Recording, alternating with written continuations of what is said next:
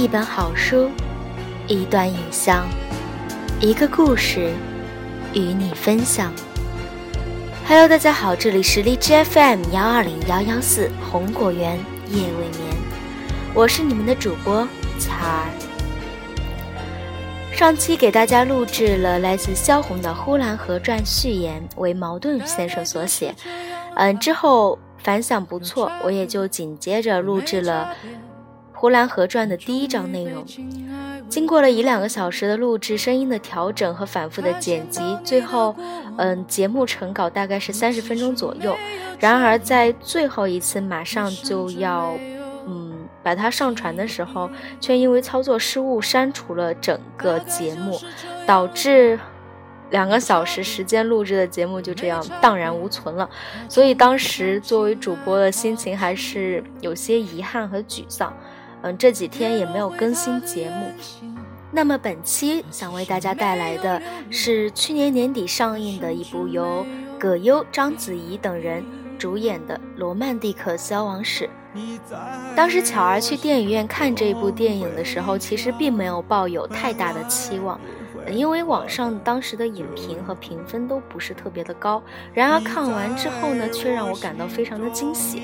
那么近期，中国各大视频网站、PPTV、腾讯视频、乐视以及爱奇艺都有上映，因此能够在节目中让大家体会到、听到，嗯，整部电影里面的原声，我觉得这是一个非常好的机会，所以在第一时间就想向大家。介绍这本书和这一部电影。那么本期为大家带来的这一段内容呢，也是由导演陈耳出版的同名小说集《罗曼蒂克消亡史》其中的一篇，名叫《女演员》。至于这个女演员是谁呢？那么我看了一些网上的猜测，他们说文中的戴先生也和影片中其实，呃，这篇内容小说的内容和影片中是相一致的。嗯，不少。影迷的猜测就是说，这个戴先生指的是戴笠，而这位女演员指的就是当时名正一时的女明星蝴蝶。整部小说集是以一篇现代文和一篇民国时期，也就是和电影内容相符合的短片这样交叉进行的。在阅读的过程中呢，其实我相信这也是有陈耳他本人的一些想表达的东西在里面。可能以我的揣测来说，我认为他是想让大家看到，不管是时代如何变迁，罗曼蒂克消亡又生长，在不同的人、不同的世界里面，它都一直是存在，并且不断生长、不断消亡的过程。这个与时间没有关系，却又有关系。只是一点个人的看法，相信大家在听完本期节目或者听完本期节目去看了这本书、这部电影，也会有更多自己的感想。现在大家听到的背景音乐是来自于左小诅咒和尚雯婕合作的本部影片和书本的同名歌曲《罗曼蒂克消亡史》。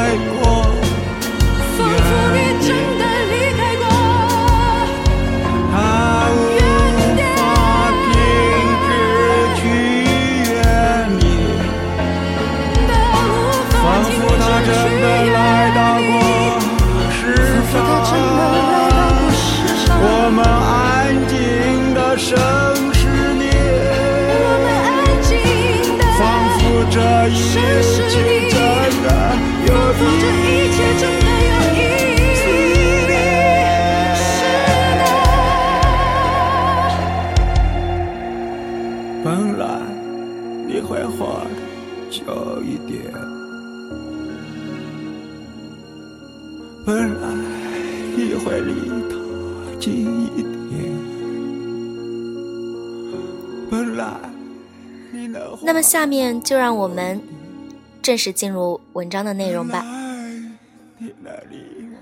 她是为了救丈夫才接近权贵，丈夫很快获救。接下来她失去丈夫，不久，自己又成为权贵。身为女演员，事情常常绕不开这样的套路。类似的事情一再发生，经年累月，从未停止。时常出现在杂志封面上的胡小姐，很容易给人丰润甜美、事事顺遂的印象。事实并不是这样，她本人皮肤干燥，身体枯瘦。不化妆的时候显得寡淡无味，自然也并不性感。他读书不多，却自以为并不少，偏爱被廉价的诗意打动。同时，他也没能碰到好老师，并不真正会读书，翻去再多的页码也没有用处，知识和视野都很局限。他生在普通人家，父母都颇为急功近利。渴望改变，他从小的教训便仅限于不近人情的严苛，却不得要领。他在压抑中学会了忍耐与逃避，离有效的解决之道相去甚远。这使得胡小姐即使在成名之后，也仍然时时拘谨、紧张刻板，谈吐之间既没有市井的灵活风趣。也没有他所期待或是他以为拥有的智慧，无知而刻板。但这些都没有关系，女演员不需要这些。她懂得节制，与人为善，世故几乎是天生的。他挂着招牌式的浅笑混迹在电影圈，那些不足之处。被解读为矜持，或洁身自自好，亦或是他正好代表着的普通人的经历与教育，数量庞大的与他相似的人以他为偶像，是再自然不过的事情。他在圈内圈外皆拥有好人缘、好口碑，虽然戏演的算不上特别好，但很长一段时间里，身为一姐的地位。都无人能够撼动，但不会真的没有影响，而且不好的影响总在致命之处，比如他内心的懦弱。他在成名之后，跟沪上著名的富二代同居数年，数年之中一定有过很多次机会，可惜他都没有抓住，最终也没有解决掉临门一脚。分手弄得满城风雨，他敏感脆弱，上海几乎待不下去。在为最为孤独困苦的时候，他回到家乡，回到父母家小住，是躲避，也是想从家里得些安慰或启示。他走进小时候的房间，蜷缩到小时候的窄床上，感到。风浪平静了很多，父母却都不是敏感的人，离世界比他更遥远，而且真正关心的无非是厉害，他们缺少远见，拥有的只是丧失自信后的迂腐，他们担心他往后的日子，很可能也是担忧他们自己往后的日子，家里的气氛。死板哀怨，让他窒息。他无法直视他们的脸，他们看起来反而是更需要安慰的人。他感到不解，走进自己的房间，不吃不喝，在小窄床上蜷缩了三天之后，决定回上海。他安静地穿过整个房间，不想惊动他们。他们或许。也不想惊动他，他好像看到有人影在门厅后一晃而过，很可能他们在充满矛盾地观察他，但没人真正想阻止他离开。他感到受伤，轻轻关上了家门，听着门锁的动静，突然有些后悔，感到了真正的失去带来的恐惧。也许，他应该重新跟父母至少是父亲，解释一下自己的处境和想法。也许他们或是他，能够站在他的角度，帮他开导设计，或者哪怕只是说一些安慰的话。但事情简单且一目了然，他们就算理解，也保护不了他。他不该再有奢望。他在门口垂手呆立，在最终决定转身离开之前，甚至还伸手推了推门，确实已经锁上了。现在他想进，也进不去了。眼泪无声的掉落了下来。这里不再是家了，很可能由此，他才更为急切的想要找到新的家。回到上海后不久，她迅速结婚，随便嫁给了后来的丈夫，几乎没有寻觅，再次弄得满城风雨。这样也好。用新闻迅速湮灭掉旧闻，常常是非常有效的。而且结婚，怎么也算是喜事。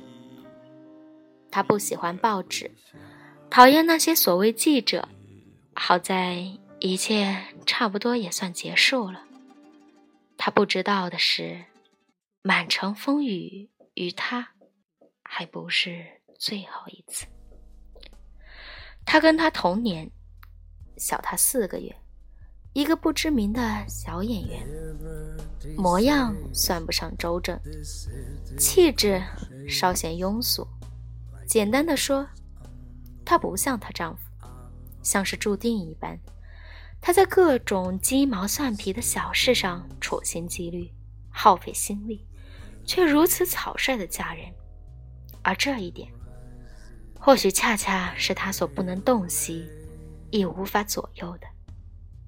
如此重大的选择，需要思想、审美、决心与勇气，他无一具备。宏观一点看，或许更能理解。他努力拼搏，力争上游，最终却未能摆脱往昔。明知丈夫是不成气候也难成气候的演员，她仍强打精神。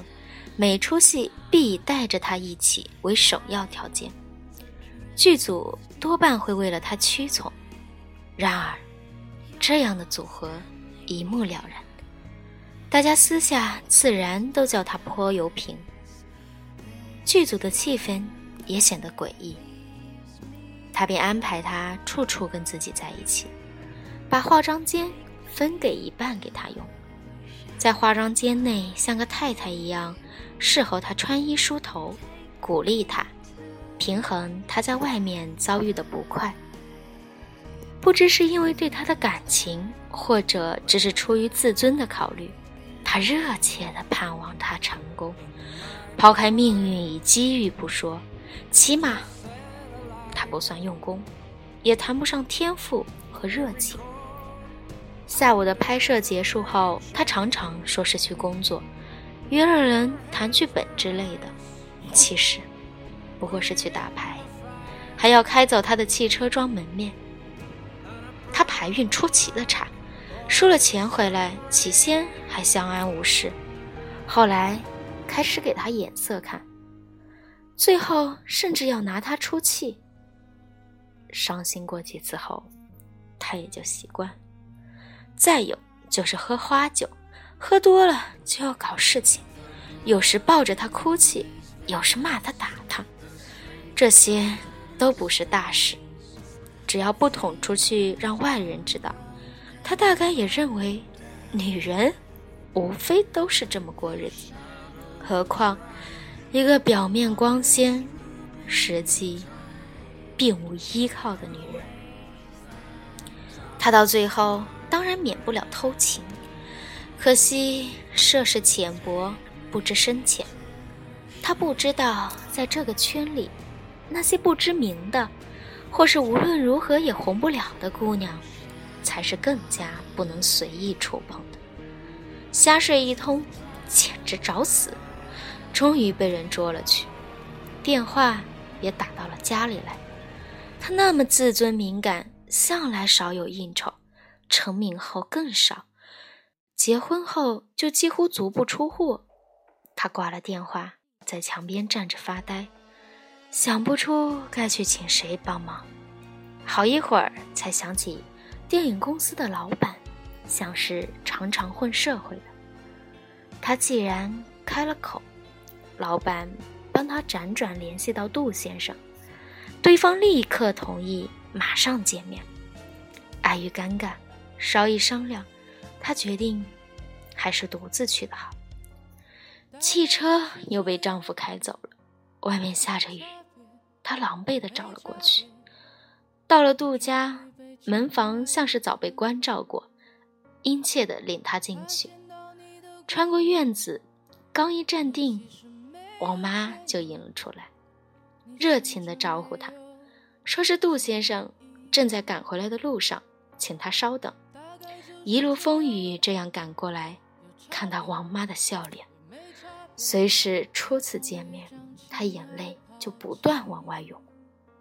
王妈便宽慰她。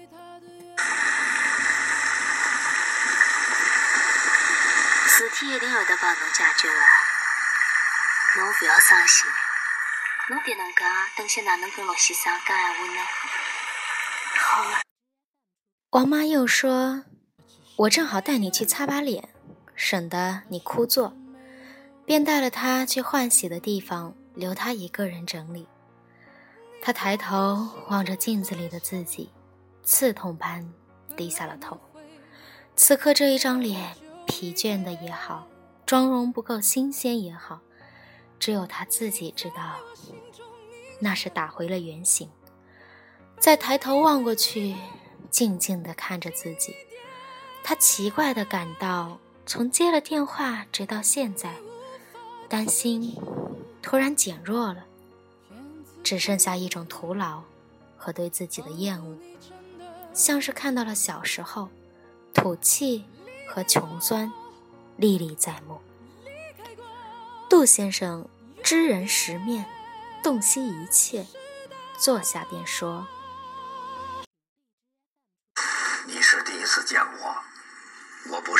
见你。你的电影我都看过。先吃点东西。”他想到，确实很久没吃东西了。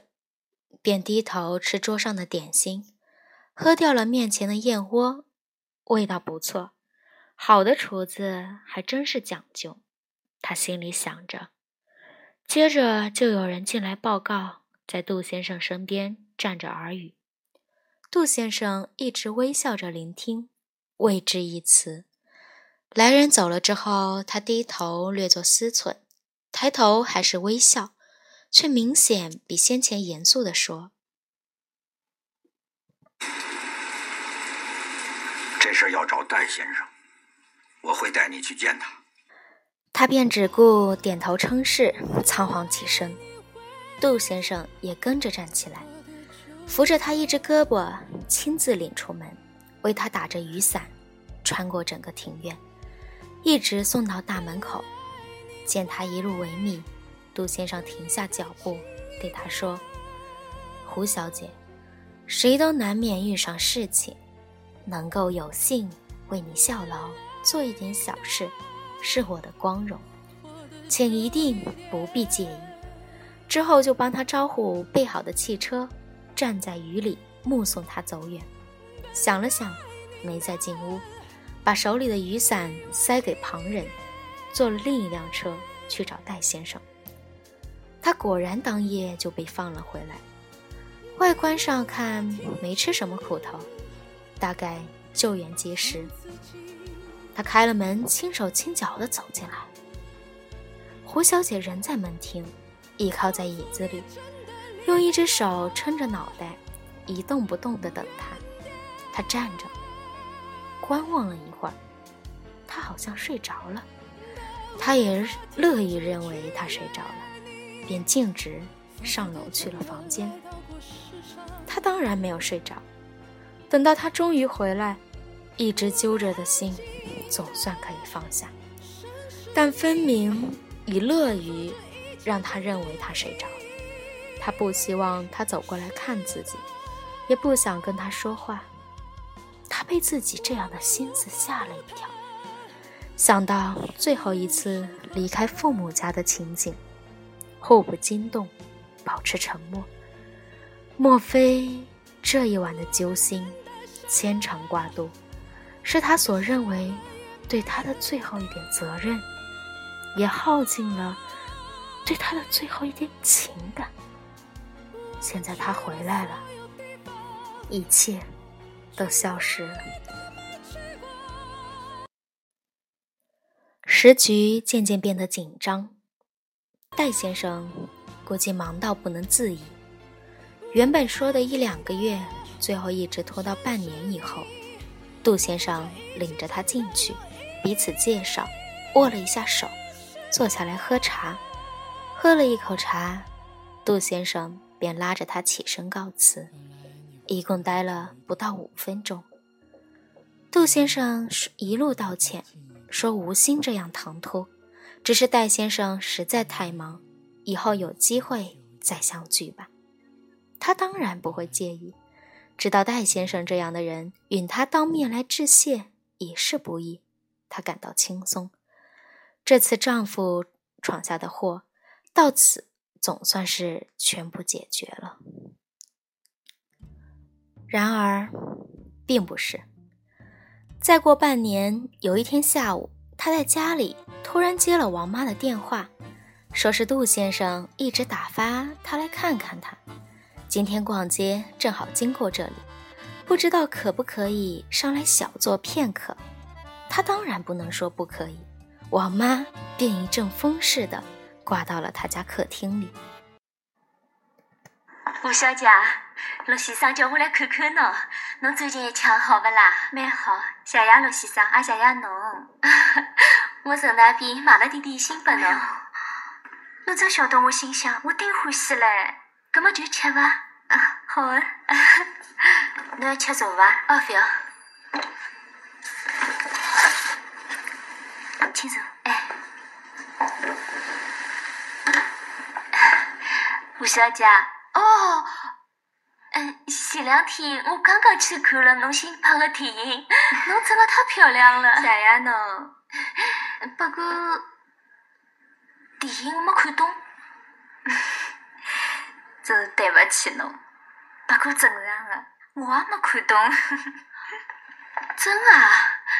这两天我一直想请教侬了，我请教过导演了，导演没准备让大家看懂。导演的意思，搿是一部艺术片，是艺术，是拍拨下世纪的人看的。哎哟，搿么阿拉侪死脱了，就勿管阿拉啥事体了。侬讲得对。哦，正经事体忘记脱了。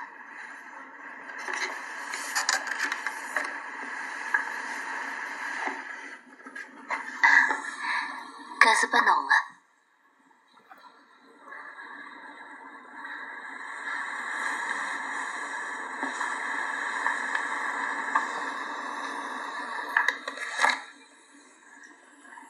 搿是戴先生送拨侬的。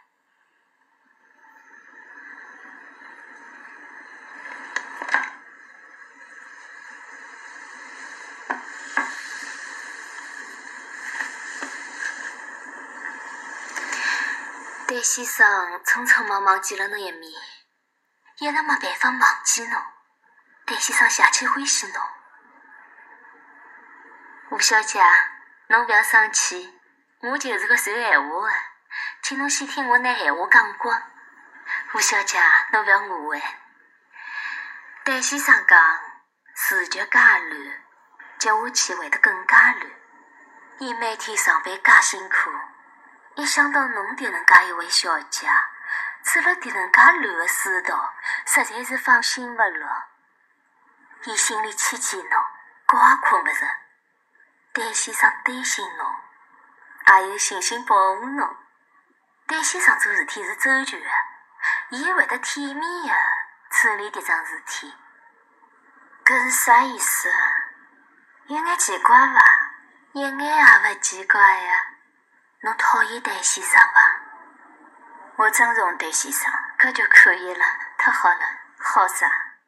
我是有先生的人啊。戴先生晓得，所以呢，伊特地帮侬先生安排了一份好的工作，地位高，铜钿多，还勿辛苦又安全。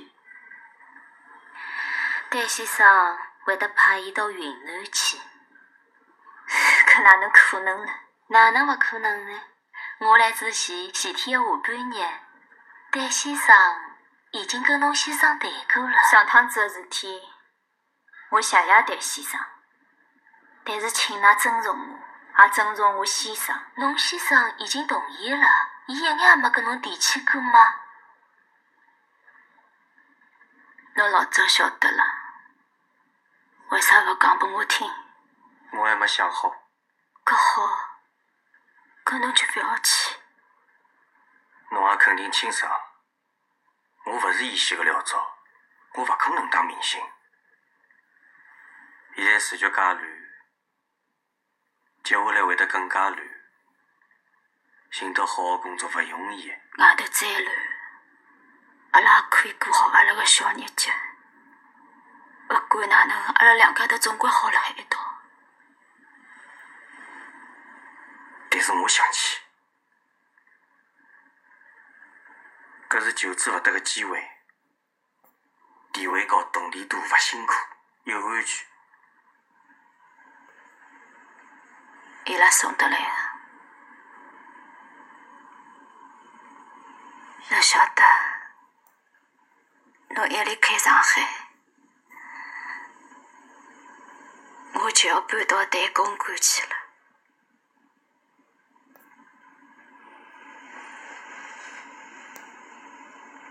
没关系，侬晓得，无论我人辣何里的，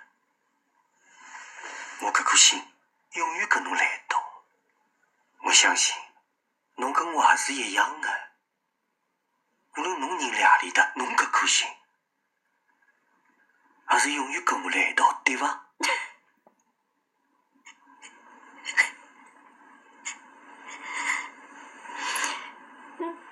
侬的确还是一心了之。侬拍戏的辰光，是演得老蹩脚的，但是刚刚搿句台词，还是永远跟我来一道，对伐？胡小姐笑出声来，她放在胸口的手让她感到滑稽。你的确不是做演员的料。你拍戏的时候，戏演的挺差的。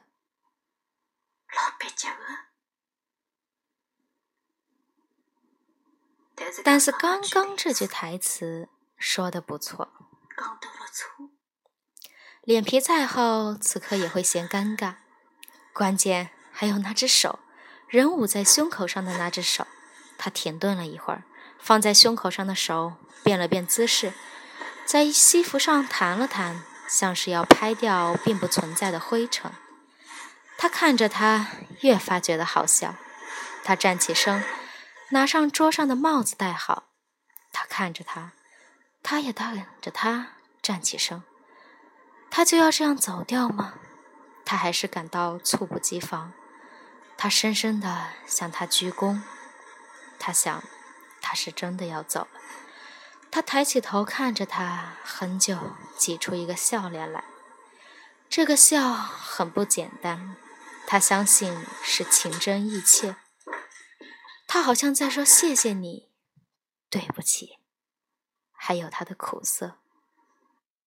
他几乎想要原谅他的一切，但他收起笑容。转身决绝地走了。他听见家门关上的声音，等到缓缓缓过来，伸手到桌上把小盒子拿了过来，打开来。他盯着盒子里面，钻石还真是璀璨，无论白天黑夜。丈夫便拿着邮差去了云南开辟新天地，她则进入崭新的圈子。